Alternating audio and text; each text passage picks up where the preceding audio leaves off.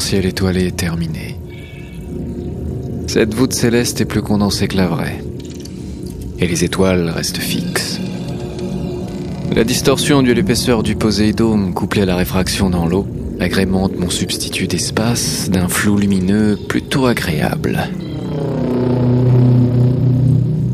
Évidemment, toutes les balises sont placées à la même distance du dôme. Seule leur intensité lumineuse donne l'illusion plus ou moins marquée d'éloignement. Beaucoup de poissons sont déroutés par l'utilisation des balises. Les plus perdus, je les ai remis dans le droit chemin. Clairement, la réalisation de mon ciel a monopolisé toute mon attention. Il est probable que certaines espèces en aient souffert.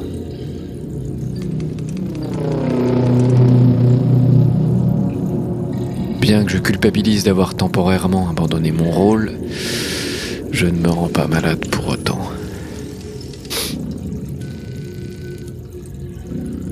J'hésite à créer un miroir circulaire pour le substituer à la Lune.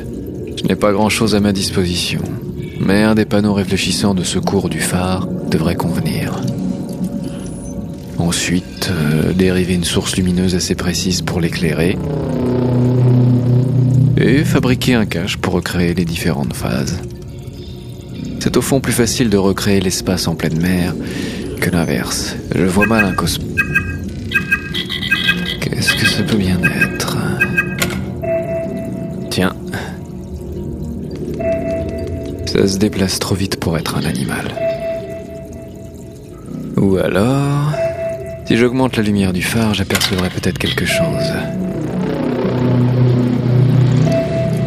Ah, il y a bien du mouvement. Une silhouette étrange. Ça brille. Et ça trace. Je ne parviens pas à distinguer ce que c'est. Mais c'est grand. Un cockpit, c'est pas un submersible. Il se serait identifié. Ça ressemble plus à une navette.